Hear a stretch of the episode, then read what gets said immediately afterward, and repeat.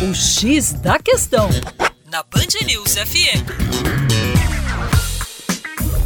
Olá, ouvinte Band News com vocês, João Marcelo, Geografia Terra Negra. Hoje vamos falar das águas que começaram a jorrar nos canais de transposição. Nós temos as águas do Rio São Francisco, jorrando dos canais de transposição, especialmente no chamado Sertão do Cariri. Isso realmente foi um dia histórico. Essa obra que foi a obra promovida pelo Estado brasileiro para corrigir o chamado problema da seca. É fato que a seca, historicamente no Nordeste, gerou uma série de impactos sociais e econômicos. Nós temos a seca diminuindo a produtividade agrícola dessa região, portanto, ela é também causadora de fome, historicamente.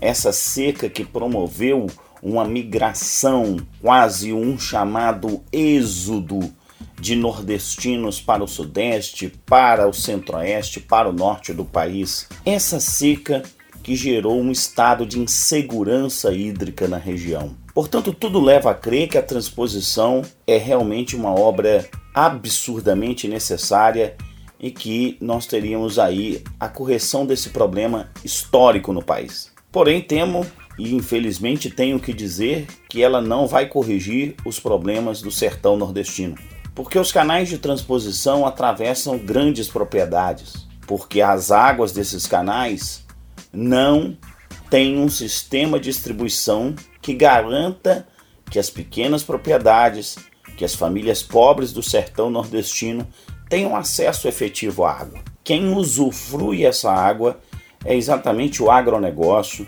é a agricultura de grande capital, são os grandes proprietários de terra do Nordeste. E a realidade social do Nordeste permanece. Para mais, educaçãoforadacaixa.com.